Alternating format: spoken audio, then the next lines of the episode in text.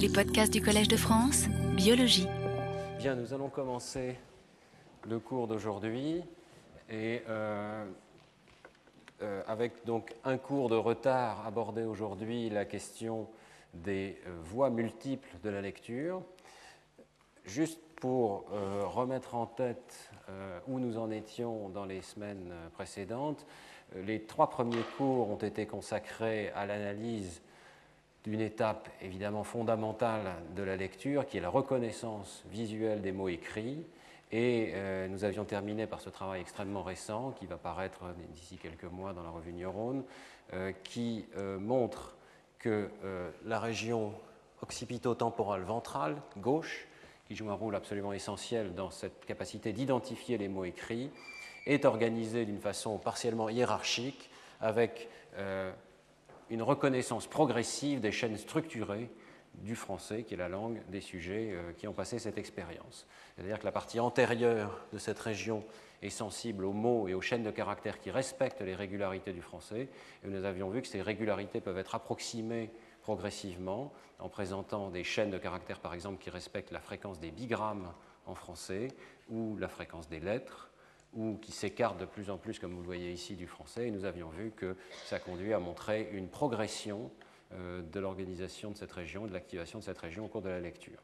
Alors, ça a pu vous donner l'impression, le fait que j'insiste autant sur cette région particulière, que la lecture est le fait d'une région, d'un tout petit jeu de région dans le cerveau. Et aujourd'hui, je voudrais corriger cette impression en vous montrant ce qui se passe après cette étape d'identification visuelle dans la lecture.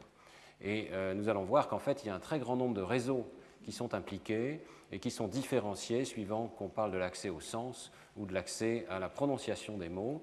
Mais aussi, je parlerai d'un troisième réseau qu'on devine ici, qui est la voix dorsale visuelle, qui euh, probablement joue un rôle important dans la lecture de certains mots, et particulièrement les mots qui sont difficiles à lire. Alors c'est la première euh, chose dont je voudrais parler. Donc le modèle auquel nous étions arrivés pour la reconnaissance des mots écrits était ce modèle de, combinaison, de détecteur de combinaison locale avec l'hypothèse qu'il y a une pyramide hiérarchique de neurones, chacun dépendant du niveau inférieur, détectant progressivement la présence de traits, de combinaisons de traits, de lettres particulières, de lettres abstraites, indépendantes de la casse majuscule ou minuscule dans laquelle les lettres sont présentées, puis de paires de lettres, les bigrammes, et enfin de petits mots ou de euh, morphèmes euh, appartenant aux mots.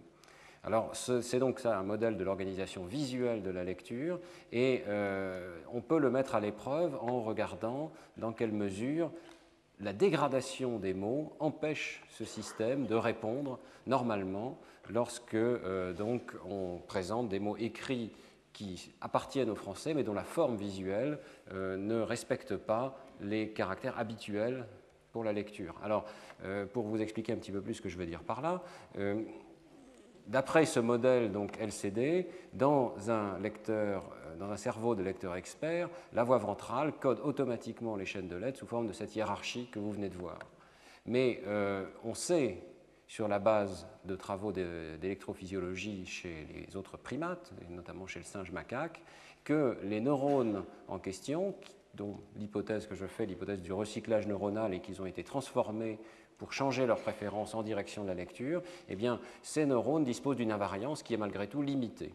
Et euh, en particulier, il y a une première propriété qui est essentielle au niveau de ces neurones, c'est qu'ils ont des champs récepteurs euh, qui évidemment croissent à mesure qu'on monte dans cette pyramide, mais qui ne sont pas euh, typiquement au bas de la pyramide étendus à l'ensemble du champ visuel.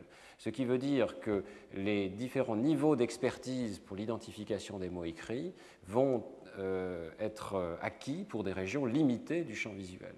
Et effectivement, chacun sait que la lecture est euh, plus rapide et plus facile lorsque les mots sont présentés dans la fovea ou un petit peu à droite euh, de la fovea. C'est typiquement la région dans laquelle nous nous exposons aux mots lorsque nous les lisons de façon sérielle dans une page. Deuxième propriété, qui est une propriété issue de la physiologie, on sait que euh, lorsqu'on présente des images préférées à ces neurones et qu'on tourne les images, eh bien, les neurones typiquement ne résistent pas à plus d'environ 40-50 degrés de rotation de l'image. Autrement dit, il y a une forme d'invariance par rotation, mais qui n'est pas parfaite. Et la, réponse à une vue préférée de ces neurones euh, cesse au bout d'un certain angle de rotation. Troisième point, d'après le modèle, euh, même si, euh, comme je pense je vous l'avais montré dans le dernier cours, les neurones bigrammes peuvent résister à un certain espacement de leurs lettres. Donc un neurone qui répondrait au bigramme EN pourrait répondre même si les lettres E et N sont un petit peu écartées, comme ici, parce que son champ récepteur est formé des neurones du niveau d'en dessous qui répondent à plusieurs positions possibles du E et du N, eh bien, euh, on prédit sur la base des connaissances qu'on peut avoir de cette pyramide hiérarchique qu'au-delà d'un certain degré d'écartement, cette réponse ne doit plus être possible.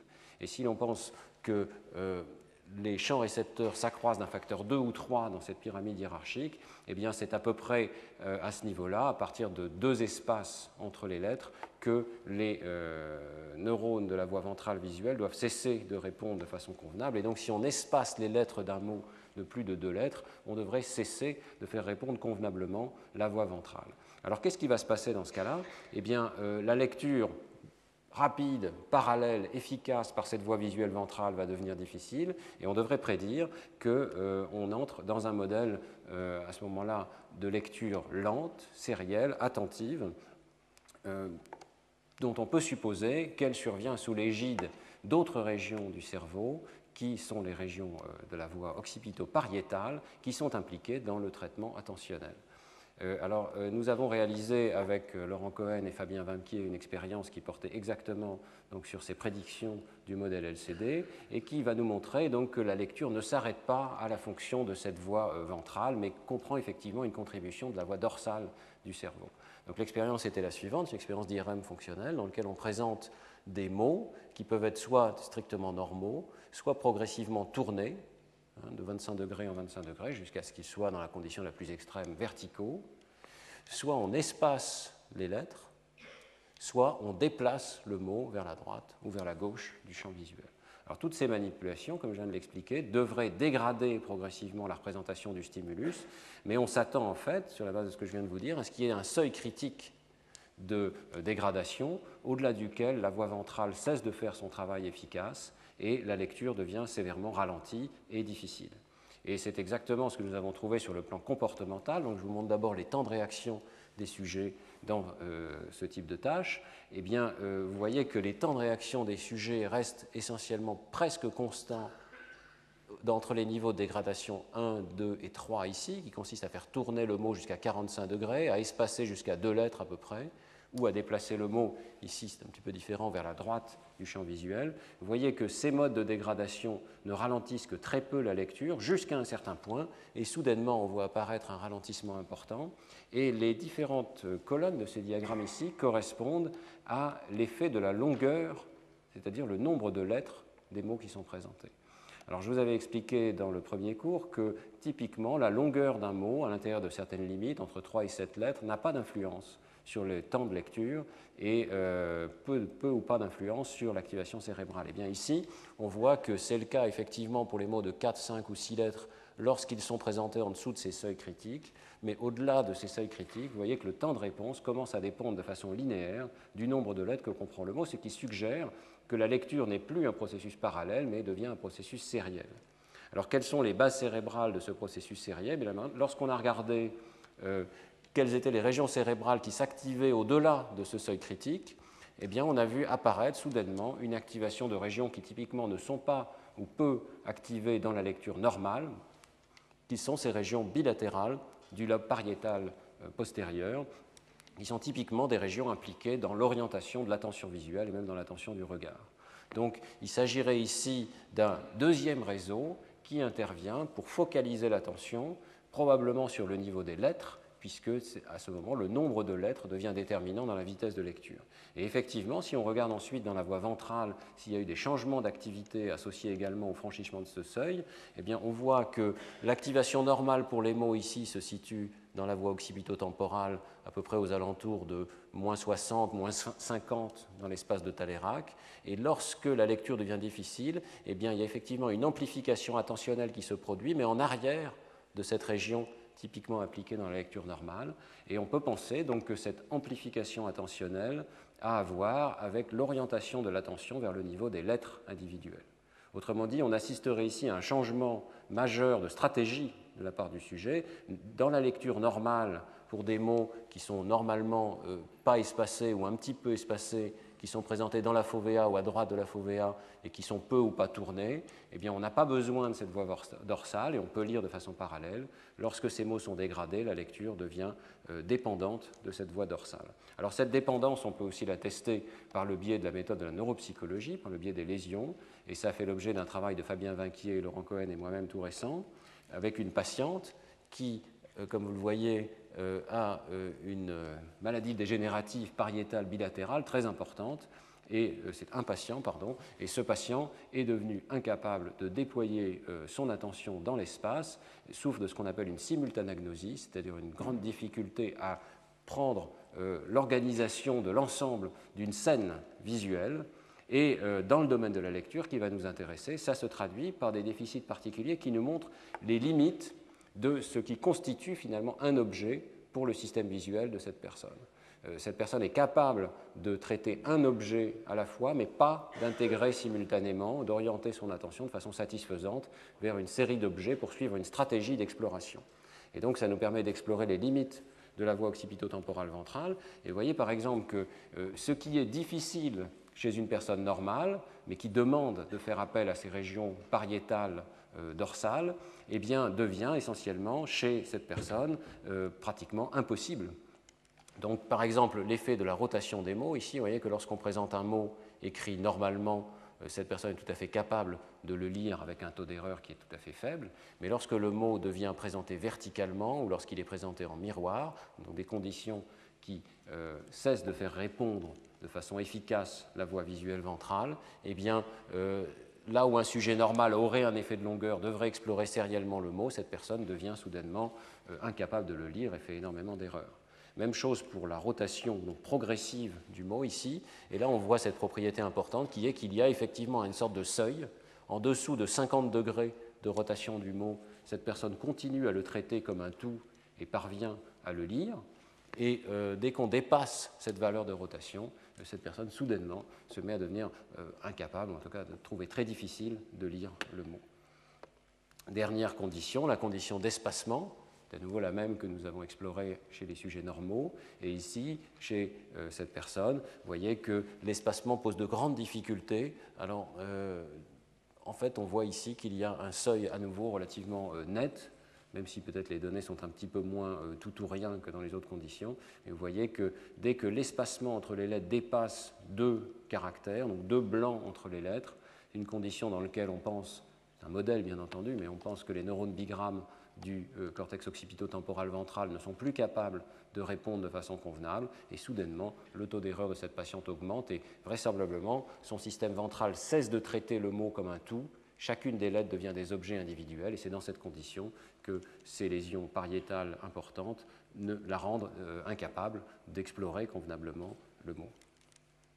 Donc, euh, ce sont des données qui sont évidemment très récentes, très préliminaires, mais qui me permettent de conclure ce chapitre sur l'identification visuelle des mots en soulignant que, euh, même si j'ai beaucoup insisté dans les trois premiers cours sur la région la plus fondamentale, qui est la région occipito-temporale ventrale gauche, en fait, l'identification des mots écrits dans la vie de tous les jours requiert probablement la collaboration des voies visuelles ventrales et dorsales.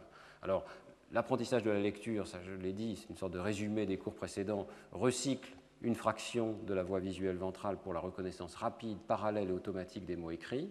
Et on peut penser qu'il euh, s'agit donc d'une prédisposition vraisemblablement d'origine génétique pour l'apprentissage d'une hiérarchie visuelle d'invariance croissante qui a évolué pour la reconnaissance des objets, des visages, des scènes visuelles chez les autres primates, et que les préférences des neurones de cette région se modifient avec l'exposition à la lecture donc le modèle du recyclage neuronal que je vous ai exposé.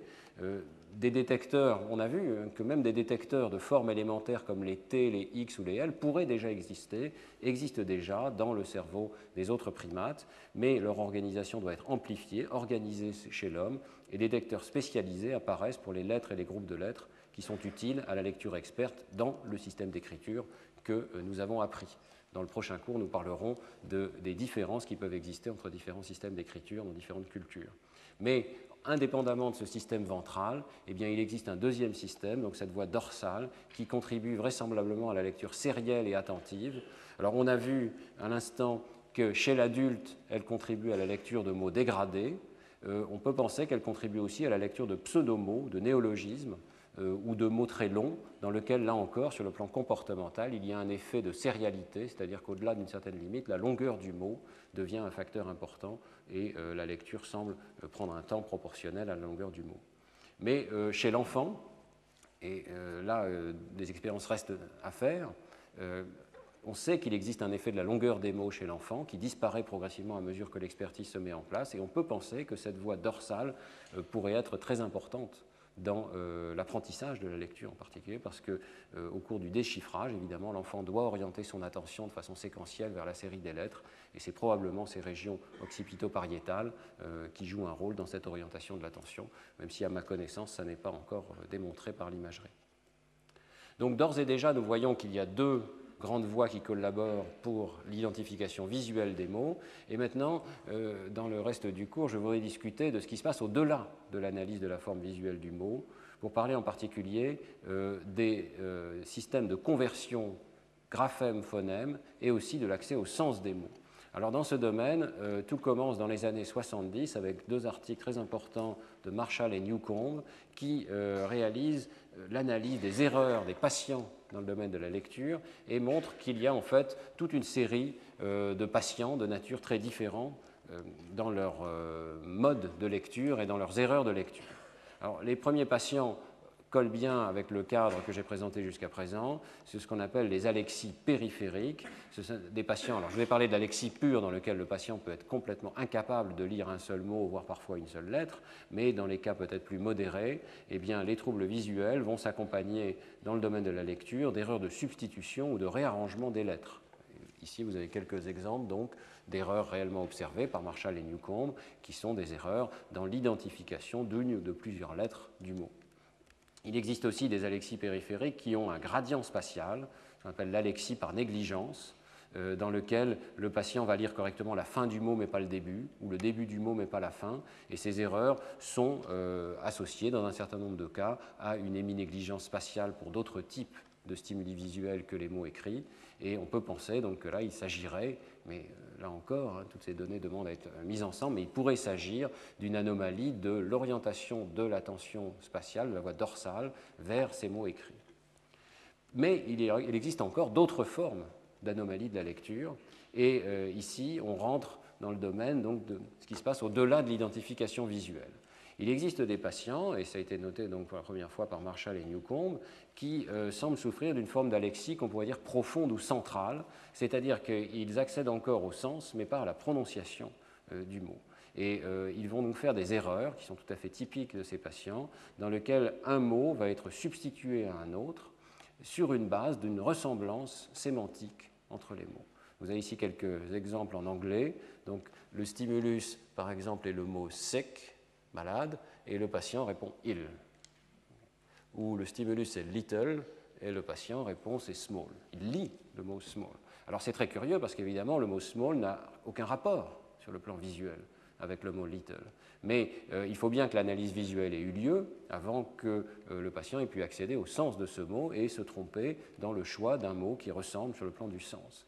Donc ça suggère que l'analyse du mot écrit se fait correctement, mais par contre l'accès à la prononciation est totalement détérioré et même l'accès au sens n'est pas parfait et le patient recherche autour du sens approprié du mot un mot euh, qui lui convient. Vous voyez par exemple cette recherche sémantique, si tout à fait clair, le stimulus est hen, poule, et le patient va chercher et dire œuf, poulet, canard, dinde, sans trouver le mot convenablement, en sachant aussi qu'il n'a pas encore trouvé le mot convenable.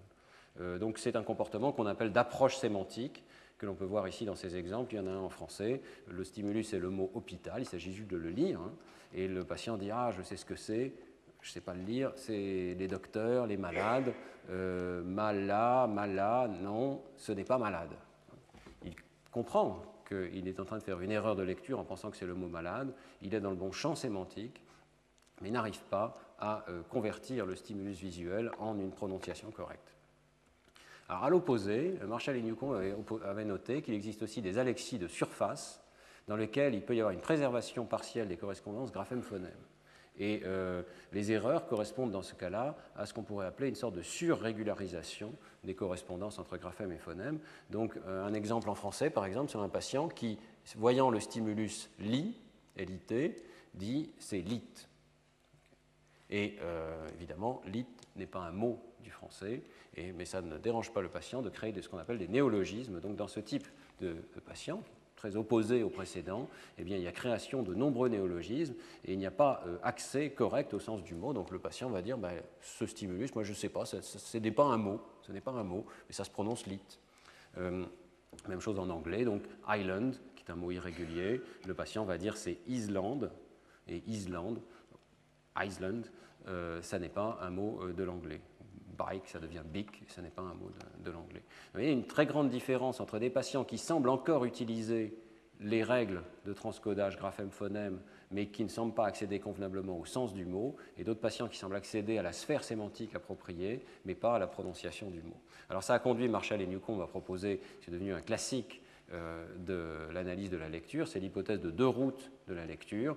Euh, l'idée essentielle, c'est que les erreurs de, lecture des patients, donc contrairement euh, peut-être à l'analyse clinique qui précédait, ne sont pas du tout aléatoires et permettent de distinguer de grandes catégories de lésions très différentes et que cela traduit une organisation fonctionnelle qui est celle en fait du lecteur normal. Donc il y a une hypothèse très forte ici qui est que les patients nous informent sur l'architecture du système normal de la lecture et qu'il s'agirait donc chez le sujet normal d'un circuit organisé en deux grandes routes sur la base de l'analyse visuelle du stimulus et la création de ce que Marshall et Newcomb appelaient des adresses abstraites ici, eh euh, on peut euh, imaginer qu'il y a donc deux voies, une qui convertit en phonologie, une qui convertit en adresse sémantique et la combinaison des deux permettant d'accéder à l'articulation correcte du mot. Alors on voit évidemment que la lésion de l'un ou de l'autre de ces processus va pouvoir conduire au type d'erreurs euh, qui ont été observées. Alors, quels sont les critères qui vont déterminer le passage par l'une ou l'autre de ces routes? Est-ce que les deux sont toujours utilisés Est-ce que seulement l'une est utilisée ou seulement l'autre? Eh bien, euh, on s'est aperçu progressivement que, euh, et c'est logique, le modèle a été développé, qu'il fallait distinguer différentes catégories de chaînes de caractères. Et une distinction importante est entre les pseudomots, les mots réguliers et les mots irréguliers. Alors, euh, c'est très facile à comprendre. Lorsque vous avez un pseudomot, par exemple la chaîne ici Bakifo, il ne veut rien dire en français, vous la voyez pour la première fois, vous pouvez la lire, mais pour la lire, évidemment, vous ne pouvez absolument pas utiliser de représentation du sens de cet objet, puisqu'il n'y a pas de sens en soi. Vous pouvez simplement utiliser des systèmes de conversion des graphèmes en phonèmes, et donc uniquement la voix dite de surface. Inversement, si vous avez des mots euh, irréguliers comme oignon, vous voyez que normalement, suivant les règles de conversion graphème-phonème, on ne devrait pas prononcer ce mot oignon, on devrait prononcer wagnon. Euh, et donc, pour arriver à le prononcer, il faut se servir d'une voix, on va dire, lexicale ou lexico-sémantique qui a des informations supplémentaires sur ce mot particulier. Et c'est que la prononciation de ce mot, stocké dans le système lexical, c'est oignon. Alors les mots euh, réguliers entre les deux, comme le mot bateau par exemple, vont faire intervenir probablement les deux voix. On va revenir sur ce point instantanément, mais immédiatement on voit que ce type de catégorisation ici joue un rôle essentiel dans la neuropsychologie dans la mesure où non seulement donc, les patients font ces différents types d'erreurs, mais ils vont ou non être capables de lire les stimuli qu'on leur présente suivant qui sont organisés dans ce genre de catégorie. Donc par exemple ici vous avez l'exemple de deux patients dont l'un est parfaitement capable ou presque parfaitement capable de lire les non-mots mais il a énormément de mal à lire les mots irréguliers. Donc c'est un patient qui régularise, qui a une voie de transcodage graphème-phonème qui est très efficace, mais qui a évidemment des problèmes terribles avec des mots comme oignon. Et puis inversement, vous avez un autre patient ici qui présente la dissociation dans le sens opposé. Donc ça corrobore l'idée que des lésions différentes peuvent conduire à des anomalies distinctes de ces deux voies de lecture. Alors plusieurs facteurs ont été débattus et je vais brièvement en parler. Euh, la fréquence des mots, l'ambiguïté des mots, l'homophonie des mots et la concrétude des mots sont des facteurs qui ont été proposés comme pouvant moduler euh, l'accès ou l'utilisation préférentielle de l'une ou de l'autre de ces voies de lecture. Évidemment, les mots fréquents vont pouvoir être stockés dans le lexique, les mots très rares, peut-être ceux qu'on n'a jamais vus, euh, vont être traités comme des néologismes ou comme des pseudomots. L'ambiguïté va évidemment faire qu'une voie de lecture n'a pas la réponse complète et que euh, son traitement doit donc être complété par l'autre voie de lecture. Et l'homophonie fait partie de ces situations d'ambiguïté dans lesquelles il y a plusieurs choix possibles pour le même stimulus, on va en parler dans un instant. Et la concrétude a également été proposée comme étant l'une des possibilités de modulation de la voix sémantique, c'est-à-dire que les mots très concrets seraient mieux représentés dans la voix sémantique. Ce point est cependant très débattu et il semble que le système sémantique soit en fait morcelé en de très nombreux systèmes. Euh, on n'en parlera pas dans ce cours-ci. Alors, euh, la psycholinguistique de la lecture s'est évidemment emparée de cette question des voix de la lecture chez le sujet normal, et là, il y a énormément de recherches, c'est très difficile de les résumer en un cours euh, d'une heure, mais je voudrais quand même donner un bref aperçu, avec euh, évidemment les questions centrales qui se posent, c'est existe-t-il d'abord vraiment deux voies de la lecture? Sont-elles utilisées en parallèle dans la lecture normale? Est-ce que les deux voies sont utilisées simultanément lorsque nous lisons un mot donné Ou bien est-ce que lorsque nous lisons un mot, nous utilisons principalement un accès direct au lexique et au sens, qui serait la théorie de l'accès direct Ou bien est-ce qu'au contraire, nous passons toujours par une voie phonologique et même sans en avoir conscience, nous devons d'abord convertir le mot en sa prononciation mentalement avant de euh, pouvoir accéder aux informations sur le sens de ce mot? Et que là, les théories euh, initialement étaient extraordinairement divisées. En fait, il semble sur la base euh, des recherches les plus récentes, que l'information phonologique soit toujours automatiquement et systématiquement activée, mais probablement en parallèle avec une voie d'accès direct et avec une sorte de processus de complémentarité et de course aussi entre ces deux voies. Alors, quelques exemples euh, de recherche donc de psycholinguistique, euh, donc de comportement du sujet normal, qui ont montré qu'il y avait un rôle très important de l'accès à la prononciation des mots, même si nous n'en avons pas conscience, alors quand je dis accès à la prononciation, évidemment, ça ne veut pas dire que nous devons entendre le mot dans notre tête, qu'il s'agit de représentation vraiment acoustique, mais l'hypothèse, c'est qu'il y a un format de représentation phonologique abstrait qui est accédé lors de la lecture. Euh, alors, euh, ceci est révélé au départ par des expériences de Coldhart euh, dans les années 70, qui montrent en particulier qu'il y a des difficultés avec des homophones ou des pseudo-homophones. Donc imaginez que vous êtes dans une tâche de décision lexicale, vous devez classer des mots qui sont écrits en des chaînes de caractères plutôt, en chaînes de caractères qui constituent des mots du français et des chaînes de caractères qui ne constituent pas des mots du français. Et vous voyez un stimulus comme ici, CH et accent grave, SE, chaise. Euh, ça se prononce chaise, mais évidemment, ça n'est pas un mot du français. Eh bien, c'est très intuitif. Votre temps de réaction va être sévèrement ralenti vous devez répondre que ça n'est pas un mot, mais le fait que ce stimulus soit homophone d'un mot du français ralentit votre temps de réaction. Même chose pour le stimulus rose ici avec un Z à la place du S de rose. Donc ça suggère évidemment que, euh, au moins pour les pseudomots, il y a un transcodage par une voie de transcodage graphème-phonème et que la disponibilité d'informations phonologiques ralentit la décision lexicale. Alors cependant, euh, ces effets ont été discutés dans la littérature. Je vous renvoie au livre que j'avais cité dans le premier cours, le livre de Ludovic Ferrand, qui est extrêmement utile euh, pour discuter en détail tous ces effets. Hein. L'effet n'a pas toujours été répliqué. Il pourrait dépendre du niveau de lecture. On peut imaginer que ce soit les gens qui sont les moins bons lecteurs hein, qui vont faire ce type d'erreur, ou en tout cas ceux qui ont une moins bonne orthographe aussi peut-être. Et l'accès à la phonologie dans cette expérience n'est démontré que pour les pseudomots. Alors on peut se demander si pour des vrais mots, euh, qui aurait une orthographe normale, il y a euh, la possibilité d'une démonstration similaire d'accès à la phonologie. Et là, d'autres expériences, toujours fondées sur l'homophonie, réalisées en particulier par Van Orden et son groupe, ont montré qu'effectivement, euh, il y avait des effets très forts de la phonologie, même dans la lecture des mots normaux, même dans la lecture des mots fréquents. ils ont demandé au sujet de catégoriser des mots suivant leur sens, par exemple, est-ce une fleur ou pas et il présente des homophones qui n'appartiennent pas à la catégorie cible, mais dont euh, la prononciation pourrait induire en erreur. Par exemple, supposez que vous deviez donc catégoriser les stimuli anglais en fleurs ou pas fleurs, et euh, le stimulus que vous voyez sur l'écran est le mot rose, mais rose, euh, R-O-W-S, qui veut dire rangé au pluriel, hein. il n'y a rien à voir avec les fleurs, mais qui se trouve par sa prononciation, être l'homophone, évidemment, d'un des noms les plus fréquents de fleurs, la rose. Comme stimulus contrôle, on peut présenter par exemple ROBS, ROPS, qui n'est pas un, mot, euh, qui, est un mot, je pense, en anglais, mais qui ne fait pas référence à ces différentes catégories. Alors, vous voyez que euh, c'est très intuitif, là encore, il y a un ralentissement euh, important des sujets pour ces mots qui sont en quelque sorte des mots pièges, mais qui ne sont des pièges que si l'on suppose que le sujet transcode la chaîne de caractères vers sa prononciation. Donc ça suggère que lorsque le sujet voit la chaîne de caractères ROWS, il n'accède pas directement à sa signification, qui n'a rien à voir avec les fleurs, mais il accède également à sa prononciation, qui euh, lui fait automatiquement accéder à la signification du mot rose qui est homophone de ce mot. Donc, c'est une expérience un petit peu indirecte, un petit peu particulière, mais qui suggère tout de même qu'on ne peut pas s'empêcher Évidemment, c'est au désavantage de la tâche que réalise le sujet, hein, mais le sujet ne peut pas s'empêcher d'avoir un ralentissement important avec ces pièges, ces mots homophones qui suggèrent donc que la phonologie est récupérée au cours de la lecture. Alors d'autres expériences de plus en plus raffinées hein, euh, confirment ce rôle de la phonologie, en particulier des expériences d'amorçage. Je vous ai parlé de ces paradigmes d'amorçage dans lesquels on présente un premier mot et on regarde s'il facilite la présentation ultérieure d'un second mot. Alors il se trouve que la ressemblance purement phonologique entre les mots, euh, entre un mot amorce donc et un mot ultérieur qui est le mot cible, contribue à accélérer les temps de réponse sur le mot cible, en particulier la décision lexicale du mot cible.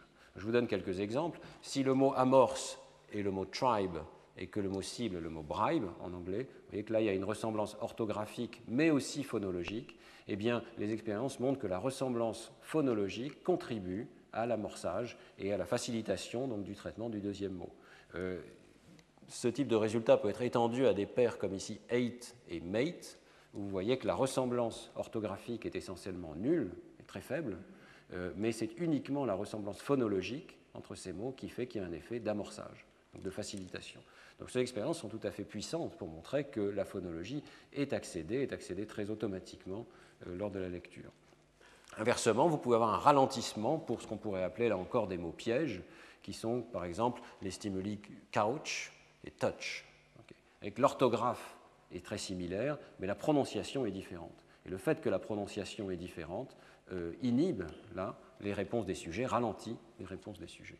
Alors ces résultats ont été étendus, et notamment par le travail de Ludovic Ferrand et Jonathan Granger, à des situations où la présentation du mot amorce est brève et masquée, ce qui suggère que ces effets sont extrêmement automatiques.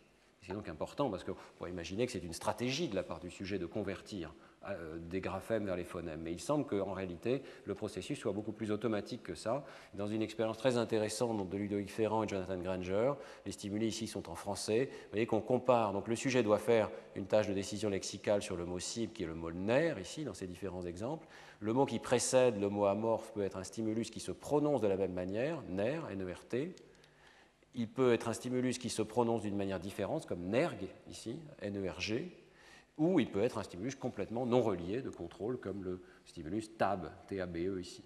Et on montre que la similarité phonologique a un effet supplémentaire par rapport à la similarité purement orthographique. Vous voyez que ces deux stimuli NERT et NERG ont la même similarité orthographique par rapport au mot cible, mais la similarité phonologique de NER NERT par rapport à NER NERF a un effet supplémentaire qui suggère que la phonologie est calculée automatiquement euh, par le système ce qui a été très intéressant dans le travail de Ferrand et Gringer, c'est de montrer que euh, le temps de présentation du mot a une influence sur ses effets orthographiques et phonologiques. Les effets orthographiques apparaissent en premier, et on les observe à des temps de présentation très courts. Je vous avais montré d'ailleurs ces effets qui semblent survenir dans la région occipito-temporale ventrale gauche, qui est la, forme visuelle du mot. Mais les effets phonologiques surviennent un petit peu plus tard, au-delà de 50 millisecondes de temps de présentation, et euh, donc, ça suggère une espèce de cascade dans laquelle l'activation orthographique précède l'activation phonologique.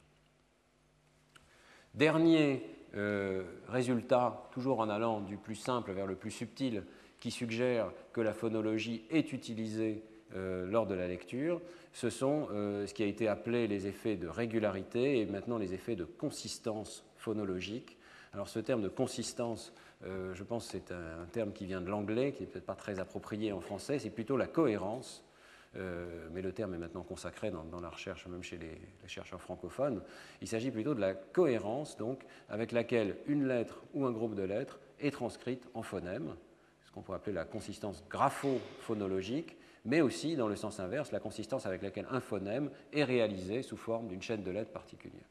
Alors je m'explique immédiatement. Ici, vous avez un exemple sur l'écran, si vous avez le stimulus Mars, M-A-R-S, eh bien, vous savez qu'il se prononce Mars, votre cerveau a calculé ça en quelques euh, centaines de millisecondes, mais en réalité, ce n'est pas complètement évident parce qu'il existe d'autres mots dans le lexique, comme le stimulus GA, par exemple, G-A-R-S, qui ne se prononcent pas du tout de la même manière. Donc la terminaison ARS pose un problème de consistance graphophonologique parce que ces graphèmes particuliers, les lettres ARS, ne se prononce pas toujours de la même manière dans l'ensemble du lexique du français.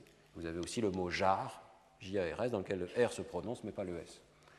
Donc, ces mots avec exception conduisent à des temps de réaction ralentis par rapport à des mots contrôle comme le mot cube qui ne pose pas ces problèmes de conversion graphème-phonème, dans lequel il y a une très grande consistance de la relation entre graphème et phonème.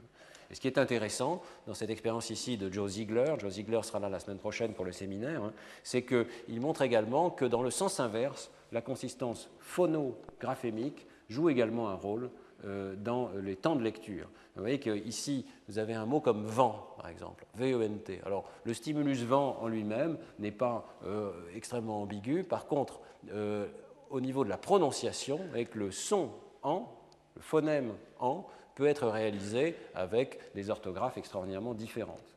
C'est un exemple. Évidemment, dans ce type d'expérience, il y a toute une liste de stimuli qui tous euh, sont donc consistants ou inconsistants, soit sous l'angle euh, graphophonologique, soit sous l'angle phonographémique. Et vous voyez que les deux euh, types de relations ont une influence importante sur le temps de réaction des sujets. Et lorsque les, deux types d'inconsistance sont présents, par exemple dans le mot cro, ou OC euh, a plusieurs prononciations, comme dans choc par exemple en français, mais également le son O peut avoir différentes réalisations à l'écrit en français, et vous voyez que là, il y a un ralentissement tout à fait important euh, des sujets. Donc, ce type d'expérience suggère que le temps de réponse des sujets dans ce type de décision lexicale dépend de la stabilisation de l'ensemble d'un réseau. On pourrait penser qu'il suffit de stabiliser un réseau sémantique pour savoir que ce mot a un sens, c'est un mot du français, il appartient au lexique. Mais en réalité, en même temps, d'autres réseaux qui concernent la prononciation du mot semblent être en train de se stabiliser, et le fait qu'ils aient ou non eu le temps de se stabiliser euh, ralentit le temps de réaction des sujets. Alors, étant donné euh, l'heure, je vais peut-être passer un petit peu rapidement, mais simplement vous dire qu'il euh, existe de très nombreux modèles dans la littérature, et vous les retrouverez dans les diapositives que je mets chaque semaine sur Internet comme support du cours, qui font donc l'hypothèse de ces voies multiples de la lecture et qui essayent de modéliser dans un niveau de détail qui devient de plus en plus grand l'ensemble des processus qui conduisent à transformer une chaîne de caractères en entrée, d'une part en sa prononciation, d'autre part en sa prononciation par le biais du lexique. Alors, le premier de ces modèles très explicites des processus de lecture, c'est le modèle de Coltart, DRC, Dual Route Cascaded Model, dans lequel vous voyez qu'ici on retrouve l'hypothèse d'une route qui est une voie lexicale par opposition à une route qui est une voie de transcodage graphème-phonème. Il s'agit d'un modèle explicite simulé sur ordinateur qui conduit donc à des prédictions quantitatives, mais avec une architecture hybride. Un aspect du modèle, c'est ce système de transcodage graphème-phonème qui est fondé sur des règles et un système symbolique de traitement de l'information, alors que le système de gauche, lexical, lui est fondé sur un modèle connexionniste. Et il y a euh, des règles ad hoc dans ce modèle qui permettent de mélanger ces deux types de systèmes. Alors un modèle alternatif a été proposé et joue encore un rôle très important dans la littérature, c'est le modèle triangle de Seidenberg et McClellan, qui euh, suppose, lui, que euh, tout peut être implémenté sous forme de modèle connexionniste et que donc le transcodage de l'orthographie à la phonologie va pouvoir passer soit par un réseau avec des unités cachées ici, mais direct passant de l'orthographe à la phonologie, soit par un réseau passant par le sens de ces mots.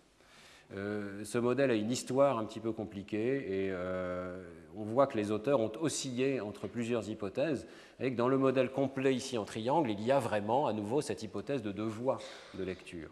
Mais euh, dans leur première publication en 1989, eh bien, les auteurs ne simulent que la voix d'en bas.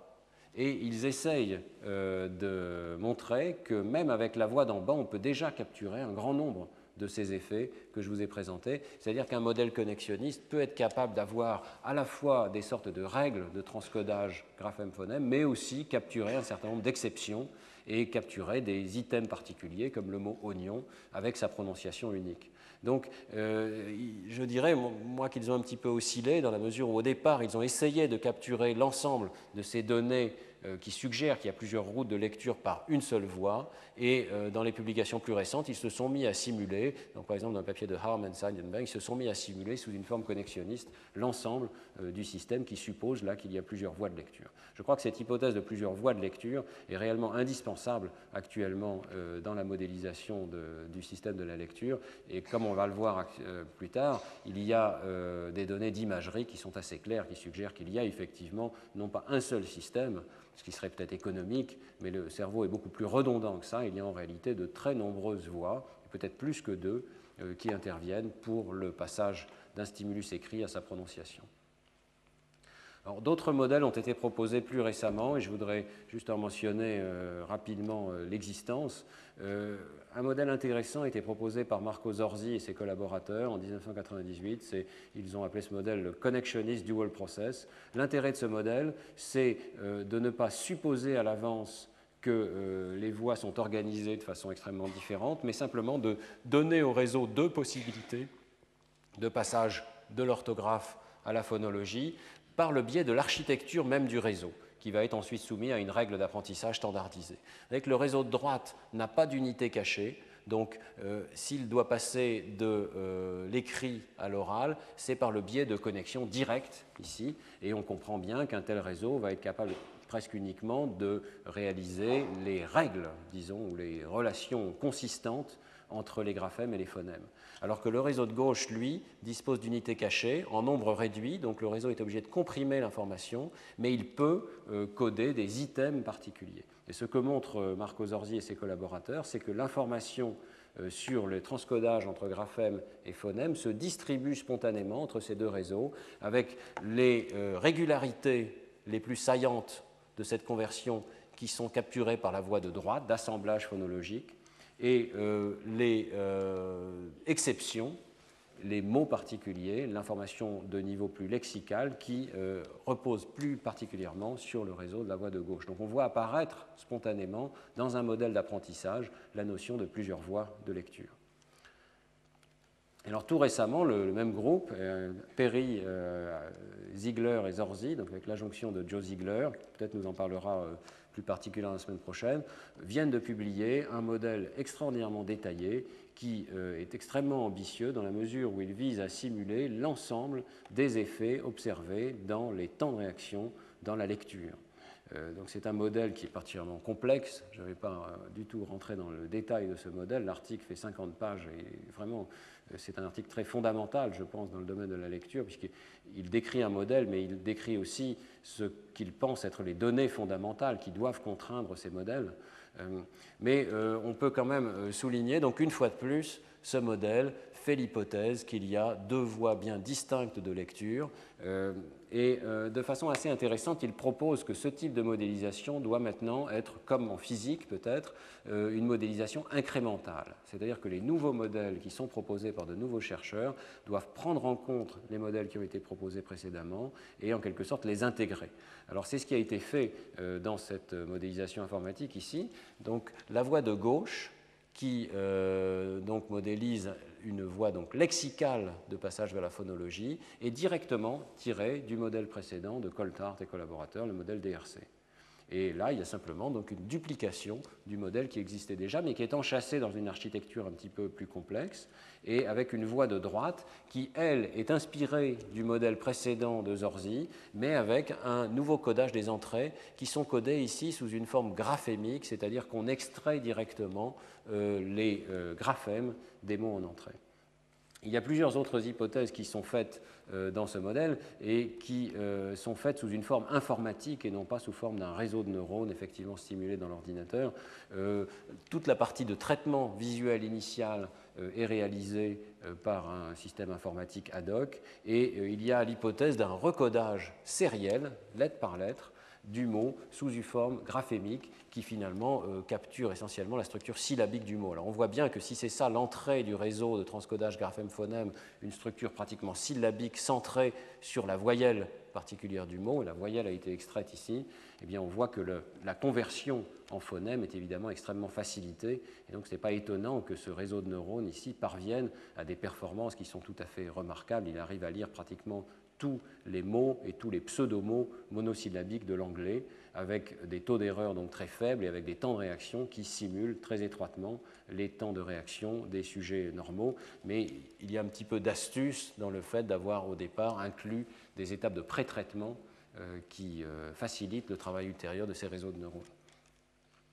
Euh, je voudrais simplement mentionner que dans cet article de Perry et collaborateurs se trouvent ces immenses tableaux, hein, le tableau prend deux diapositives ici, qui listent l'ensemble des effets qu'ils considèrent comme des tests de référence pour la modélisation de la lecture. C'est-à-dire que cette psycholinguistique de la lecture a atteint maintenant un tel niveau de précision et de raffinement qu'il y a, voyez, une liste d'à peu près une douzaine d'expériences qui sont considérées comme critiques, dont euh, je vous ai décrit un certain nombre d'effets, les effets d'homophonie par exemple, euh, ou les effets d'amorçage masqué. Et chacun de ces effets est explicitement simulé dans les modèles que je vous ai présentés euh, d'une façon extraordinairement précise. C'est-à-dire que la liste même des mots qui a été présentée au sujet dans l'expérience de temps de réaction est présenté à l'ordinateur. Chacun de ces mots est simulé. Euh, sa lecture donne lieu à un temps de réaction simulé dans l'ordinateur et on compare directement si les temps de réaction simulés collent avec les temps de réaction observés.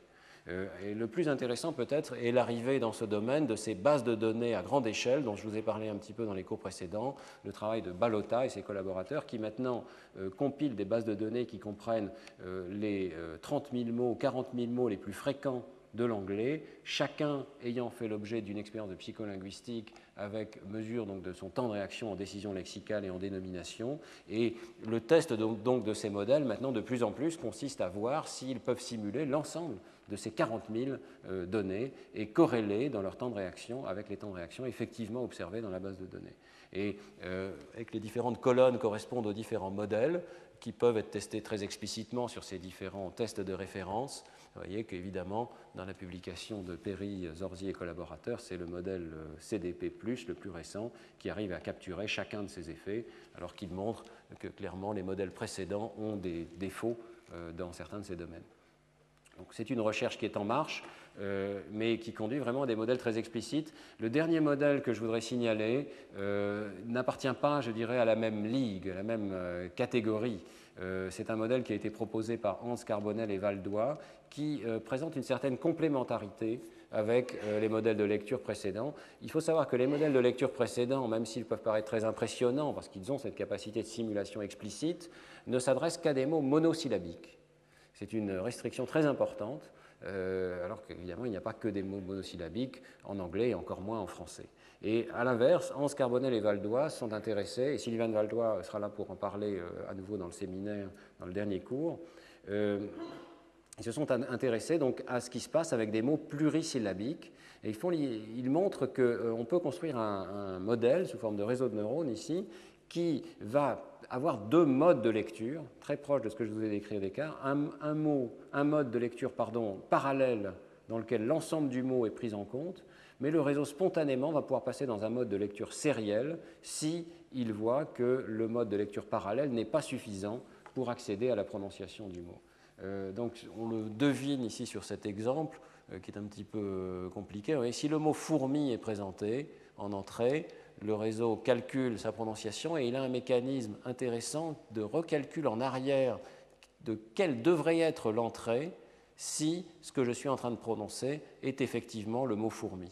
Et donc lorsque cette comparaison effective est valide, eh bien, euh, le réseau a une sorte de contrôle interne qui lui dit oui, j'ai réussi à convenablement prononcer euh, le mot fourmi. Lorsque cette comparaison échoue, ne passe pas un certain seuil, spontanément, le réseau va passer dans un deuxième mode dans lequel une fenêtre attentionnelle plus étroite est mise en jeu. On voit ici sur l'exemple du mot caméra. Et à ce moment-là, au lieu d'essayer de lire le mot tout entier et de le convertir tout entier en sa prononciation, eh bien, ce modèle va se concentrer sur une syllabe à la fois, par exemple la syllabe mais du mot caméra, et va transcrire cette syllabe mais euh, en phonème. Vous voyez qu'on a un modèle intéressant qui euh, laisse entendre qu'on pourrait commencer à capturer dans ces modèles cette contribution de la voix dorsale attentionnelle qui euh, convertit en phonème d'une façon sérielle. Chacun de ces modèles reste incomplet et je pense que la plus grande limite de ces modèles, c'est de ne pas avoir considéré suffisamment précisément l'organisation cérébrale de ces systèmes à deux voix. Donc euh, je voudrais consacrer les dix dernières minutes du cours d'aujourd'hui à vous montrer que ces modèles à deux routes, l'hypothèse des deux routes de lecture, commence à être validée maintenant au niveau cérébral par des expériences d'imagerie euh, qui montrent non seulement qu'il existe deux grandes voies de lecture, mais qu'en fait il existe de nombreuses régions cérébrales concernées, beaucoup plus que deux, et que probablement ces modèles, loin de se simplifier, vont malheureusement devenir encore un petit peu plus compliqués. Alors, quelles ont été les méthodes qui ont été utilisées dans ces expériences d'imagerie cérébrale? Eh bien, euh, les méthodes dérivent tout naturellement de euh, ce qui a été fait dans le domaine de la psycholinguistique de la lecture. Soit on peut modifier le stimulus et voir si les changements de stimuli conduisent à des activations cérébrales différentes, soit on peut modifier la tâche qui est réalisée par le sujet et voir si les changements de tâche conduisent à des activations différentes. Alors, euh, première méthode, ce que j'appellerais donc un stimulus variable, elle va consister tout simplement à présenter des chaînes de caractères dont on pense sur une base théorique qu'ils doivent être lus plus ou moins facilement par l'une ou l'autre des voies de lecture. Donc, par exemple, en comparant les mots versus les pseudomots, eh bien, comme je vous l'ai expliqué, les pseudomots ne peuvent pas être lus par définition par une voie lexicale, et donc ils sont forcément, ils doivent activer plus fortement une voie de transcodage graphème-phonème. Même chose pour les mots réguliers versus les mots irréguliers. On peut imaginer que la fréquence va également moduler ce traitement, que les mots fréquents vont pouvoir être stockés dans le lexique, que les mots rares vont euh, l'être moins. Inversement, on va pouvoir valider, ou cross-valider, si vous voulez, ces résultats obtenus par cette première méthode avec cette deuxième méthode, dans laquelle, au contraire, les stimuli vont être constants et on va faire varier la tâche qui est réalisée par le sujet de manière à essayer de mettre l'emphase plus sur la conversion graphème-phonème ou plus sur l'accès au lexique et au sens des mots. Et là, euh, typiquement, par exemple, pour augmenter euh, l'activation liée à la voix phonologique, on va pouvoir demander, par exemple, au sujet de juger si les mots qui sont présentés riment ou pas. Euh, pour augmenter l'accès à la voix lexico-sémantique, on va pouvoir demander au sujet si les mots sont synonymes ou pas. Et on pourrait avoir une tâche de contrôle, par exemple, qui est un simple jugement de similarité orthographique. Alors, ce qui est important, c'est que les résultats de ces deux méthodes, qui sont extrêmement différentes dans leur principe, convergent, euh, commencent à converger en tout cas, comme on va le voir. Je ne voudrais pas cacher que c'est vraiment une recherche qui est en train de se faire et qu'il euh, reste encore de nombreuses différences qui ne sont pas euh, totalement expliquées. Mais il existe un certain nombre d'articles de revues, maintenant de méta-analyses dans la littérature, qui confirment qu'on euh, trouve un certain nombre de régions qui, on pourrait dire, collent avec ce modèle des deux voies de la lecture, dans la mesure où il donne des résultats consistants euh, avec ces deux méthodes à stimulus variable ou à tâche variable. Alors, pour vous donner un exemple, parce que tout ceci évidemment est un petit peu abstrait, voici une expérience récente réalisée par euh, Gittelman et collaborateurs, publiée dans Neuroimage en 2005, qui utilise cette modulation de la tâche qui est demandée au sujet. Alors, euh, donc, dans toute l'expérience, les sujets voient deux euh, chaînes de caractères, une paire de mots ou de pseudomots côte à côte sur l'écran. Donc, le stimulus visuel est similaire, mais il va quand même. Euh, c'est surtout la tâche qui va donc varier d'une expérience à l'autre. Dans la situation de contrôle, le sujet doit simplement dire si les lettres sont identiques ou pas. Donc, c'est une tâche visuelle minimale. Maintenant, dans les autres tâches, le sujet va devoir juger ici si les chaînes de lettres constituent des anagrammes ou pas, ce qui nécessite une forme d'analyse séquentielle détaillée du stimulus. Le sujet va devoir juger si ces mots sont homonymes ou pas, par exemple stimulus so et so. Le sujet va devoir juger si les stimuli sont synonymes ou pas, comme sofa et canapé. Et euh, bien sûr, on va pouvoir analyser non seulement les réseaux associés à chacune de ces tâches, mais également l'intersection de ces différents réseaux. Alors les résultats ici, montre bien qu'il existe au moins trois grands réseaux associés à ces différents niveaux de traitement. Le premier réseau, c'est celui en vert, on peut regarder, c'est exactement les régions que je vous ai montrées au départ qui interviennent dans l'analyse sérielle, séquentielle et attentive de la chaîne de caractères, et ces réseaux sont plus activés dans la tâche d'anagramme, lorsqu'il s'agit de faire attention au niveau des lettres qui composent les mots. Toute l'activation visuelle, vous l'avez compris, qui serait ici, euh, a été soustraite par le fait qu'on compare avec cette condition de référence qui est la comparaison des lettres, qui évidemment active très fortement toutes ces régions visuelles qui sont donc disparues de cette analyse. Par contre, vous voyez que la tâche d'homonyme active un certain nombre de régions ici qui sont euh, largement dans le cortex précentral et euh, préfrontal gauche, qui semblent donc être impliquées dans le jugement de la prononciation de ces mots. Inversement, la tâche de synonyme active plus des régions du lobe temporal, moyen ici, et de la région frontale inférieure un petit peu plus antérieure gauche, euh, qui semblent donc être des régions indispensables à l'analyse sémantique des mots. Vous voyez qu'il y a aussi toute une région de conjonction de ces différentes tâches qui suggère qu'il y a aussi un aspect de contrôle de ces différentes tâches qui peut-être est réalisé par ces régions plus antérieures du cortex préfrontal mais au moins une dissociation entre les réseaux rouges et bleus ici qui semblent coller partiellement avec l'hypothèse de deux voies de lecture, l'une impliquée dans l'analyse phonologique, l'autre impliquée dans l'analyse sémantique. Alors une méta-analyse réalisée par Jobard, Tsouriot et leurs collaborateurs à Caen euh, a montré qu'il y avait en fait une certaine euh, reproductibilité de ces différents types d'études. Ils distinguent plusieurs régions, ce qu'ils appellent des régions de traitement visuel précoce ici, au niveau occipital, il y a une très grande conjonction euh, dont je vous ai déjà, parlé, une très grande reproductibilité donc des activations associées à la reconnaissance visuelle des mots dans la, région occipito-temporale ventrale gauche. C'est presque exactement les coordonnées que Laurent Cohen et moi avons proposées comme étant la région de la forme visuelle des mots. Et ensuite, il montre qu'à travers euh, beaucoup d'études, eh on peut distinguer deux grands ensembles de régions qui sont impliquées dans l'accès au sens et dans la conversion en son passer rapidement sur ces régions, vous voyez que l'accès au sens impliquerait des régions temporales moyennes, ici en arrière, mais aussi euh, dans euh, la région plus temporale basale, juste un petit peu en avant de euh, la région de la forme visuelle des mots, et puis une région frontale inférieure. Cette méta-analyse ici, correspond assez bien aux régions en rouge de l'étude précédente qui étaient impliquées dans l'analyse de la synonymie des mots.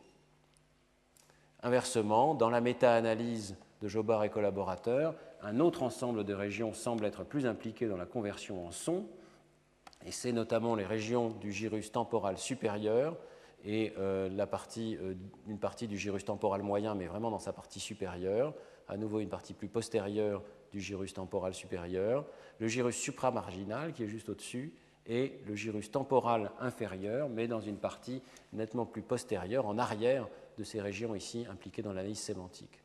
Autrement dit, il y aurait dans le lobe temporal, on pourrait imaginer la partie supérieure qui est impliquée dans le traitement phonologique, la partie plus inférieure qui est impliquée dans le traitement sémantique, et une distinction similaire au niveau de la région frontale inférieure gauche, avec la partie antérieure qui est impliquée dans l'analyse sémantique et la partie un peu plus postérieure qui est impliquée dans la prononciation d'analyse phonologique et articulatoire alors, je vais simplement vous donner quelques euh, exemples récents. la revue de, Jobard et collaborateurs date déjà de 2003, c'est un domaine qui se déplace à une vitesse remarquable à mesure que les moyens d'imagerie deviennent de plus en plus disponibles. Et donc, depuis 2003, il y a eu un certain nombre d'études qui euh, ne font que corroborer, mais aussi complexifier un tout petit peu euh, l'image. Par exemple, ce travail ici de Mechelli et Price, qui utilise donc la méthode de manipulation du type de mot qui est présenté au sujet et qui, en IRM fonctionnel, montre qu'il existe non seulement des régions activées différentes, mais aussi euh, des réseaux formés par ces régions et leur corrélation entre elles, ce qu'on appelle la connectivité fonctionnelle. Alors, euh, rapidement, donc, euh, dans cette expérience, Mechelli et Price présentent quatre types de stimuli, avec l'idée évidemment qu'ils vont moduler l'activation de ces différentes voies de la lecture, des mots réguliers comme le mot cult, des mots irréguliers comme doubt, des pseudomots comme salt, et euh, comme contrôle une fausse police des caractères qui n'existent pas en anglais, ils ne font pas partie de l'alphabet. Alors, ils ont une tâche de lecture silencieuse et attentive donc, de ces mots, et ils montrent d'ores et déjà qu'il existe des différences d'activation entre ces différentes catégories de mots. Dans leur expérience, ces différences ne sont significatives que dans la région frontale. Voyez? Et il existe donc euh, une région dont on a déjà parlé, qui serait plus intéressé par l'analyse sémantique des mots et qui en particulier s'active plus pour les mots irréguliers que pour les pseudomots. C'est exactement ce qu'on doit prédire. Les mots irréguliers ne peuvent pas être lus par une voie de transcodage graphème-phonème et donc vont activer plus fortement une voie lexicale. Inversement, il y a ces activations ici en bleu et en vert qui sont plus activées soit globalement par pseudomots et mots irréguliers, soit uniquement par les pseudomots par rapport aux mots irréguliers. Là, cette distinction-là n'est pas encore bien comprise, elle est extrêmement récente et elle suggère que peut-être il n'y a pas seulement deux voies de lecture, mais peut-être plus que deux voies de lecture, ici suivant le type de mot qui est impliqué. Mais ce qui est intéressant ensuite, c'est que les auteurs font une analyse de la connectivité fonctionnelle entre ces régions et ils montrent déjà à l'état euh, simplement euh, dans, l'ensemble de l'expérience hein, qu'il existe des euh, corrélations qui sont fortes et positives pour former deux grands réseaux entre ces régions. La région qui est frontale inférieure plus antérieure qui serait impliquée dans l'analyse lexico-sémantique des mots corrèle avec la partie antérieure du gyrus fusiforme qui là encore serait impliquée dans cette analyse lexico-sémantique, alors que la région postérieure fusiforme qui serait impliquée plus dans cette analyse donc orthographique du mot, eh bien corrèle avec l'entrée en activité de ces réseaux activés particulièrement par les pseudomots ou euh, par les euh, mots réguliers. Vous voyez que ça formerait ici deux grands réseaux. Un réseau qui pourrait être impliqué dans la voie de euh, conversion graphème-phonème et un réseau qui est impliqué dans une voie de passage par le lexique et peut-être par la sémantique de ces mots. Et en particulier, il montre ensuite que ces réseaux sont modulés effectivement par la catégorie à laquelle appartiennent les mots. Donc la voie supérieure ici de transcodage graphème-phonème hypothétique, effectivement, la corrélation entre ces deux régions augmente lorsqu'il s'agit de nommer dans sa tête des néologismes. Donc une situation dans laquelle seule cette voix graphème-phonème peut être impliquée. Inversement, lorsque euh, le mot est irrégulier, et donc il ne peut passer que par une voie lexico-sémantique, vous voyez que la corrélation fonctionnelle augmente entre les régions ici de la partie plus antérieure du cortex frontal et de la partie plus antérieure du gyrus fusiforme. Donc il semble bien que ces réseaux soient modulés par le type de mot. Alors, euh, une expérience euh, alternative et encore plus intéressante, je dirais, de Simos, je terminerai là-dessus, euh, confirme cette idée que différentes catégories de mots passent avec des pondérations plus ou moins importantes par une voie ou par l'autre voie de lecture. L'expérience de Simos présente le grand intérêt d'être réalisée en magnétoencéphalographie, et comme vous le savez, la magnétoencéphalographie permet de suivre le décours temporel de l'activation.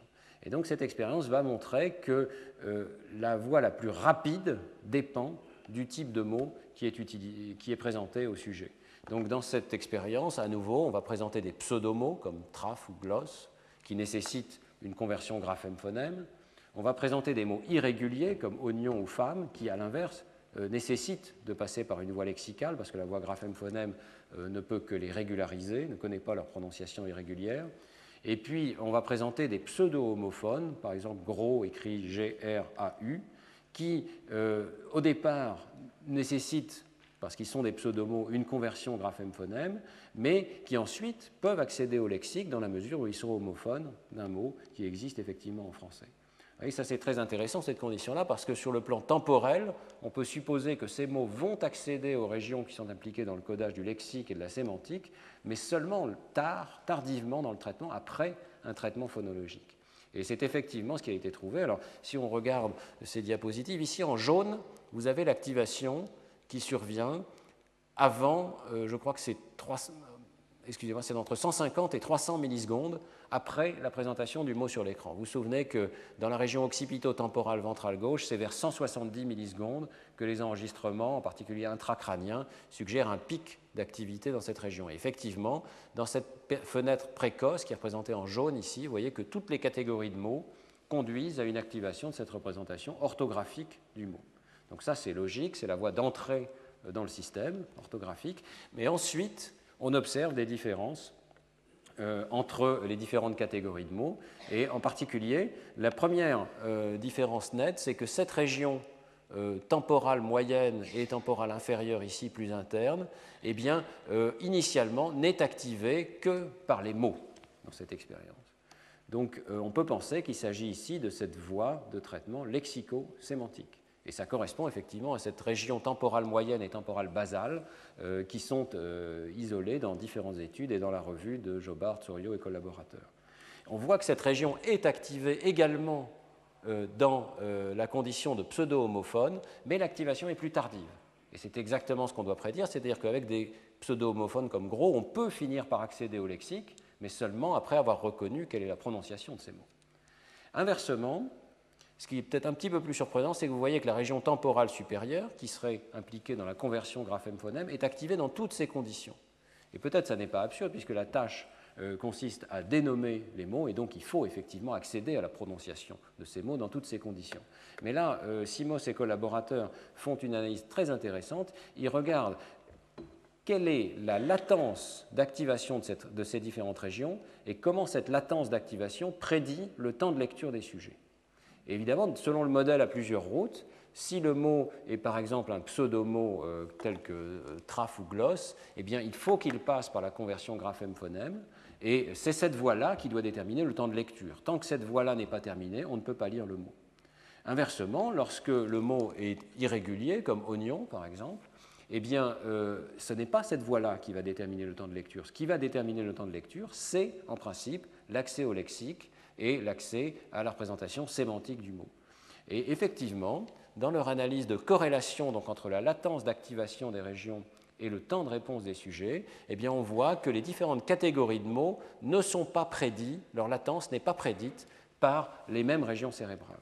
Lorsqu'il s'agit de mots exceptionnels comme oignon, donc qui doivent passer par la voie profonde lexico-sémantique, eh c'est le gyrus temporal moyen qui prédit le temps de lecture des sujets, Inversement, pour les autres catégories de mots qui doivent être nommés par une voie de transcodage graphème-phonème, eh c'est la région temporale supérieure, superior temporal gyrus ici, qui prédit positivement les temps de lecture des sujets.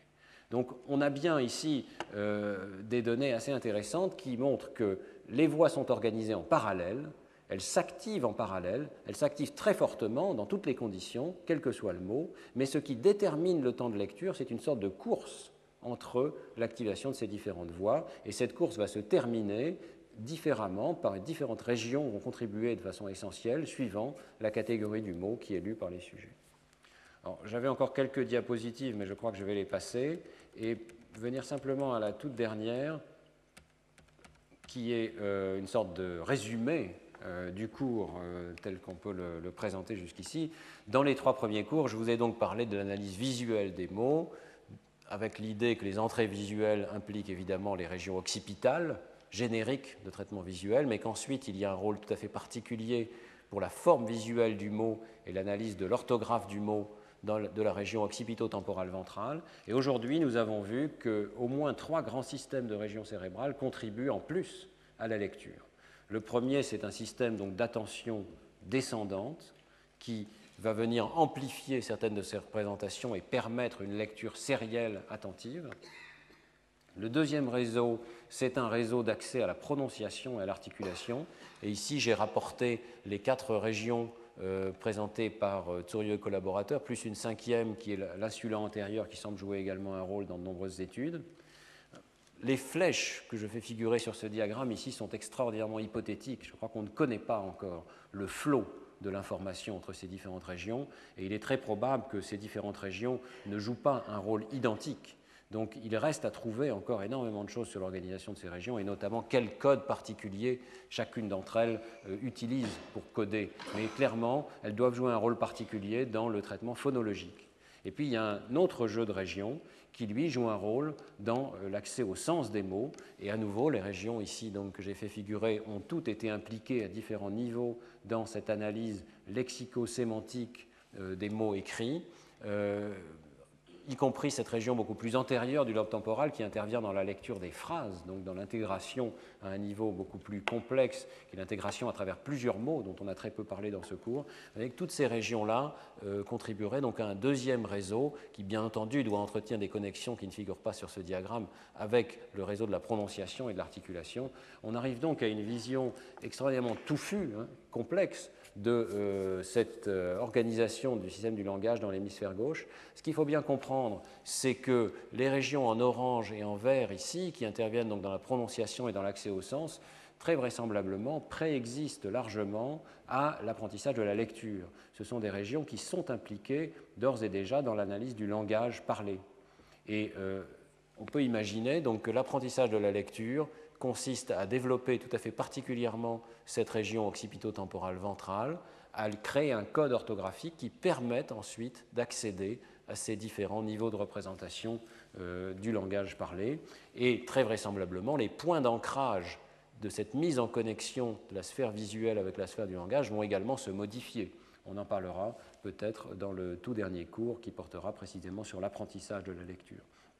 Donc vous voyez que euh, on a une hypothèse de réseau finalement multiple et complexe de la lecture. Et dans le prochain cours, nous parlerons de la manière dont ces réseaux peuvent fluctuer ou pas en fonction du système d'écriture qui est utilisé par les sujets, alphabétique ou pas, logographique ou pas, et de l'organisation de la langue euh, des sujets, avec une régularité plus ou moins grande de l'orthographe. Merci beaucoup.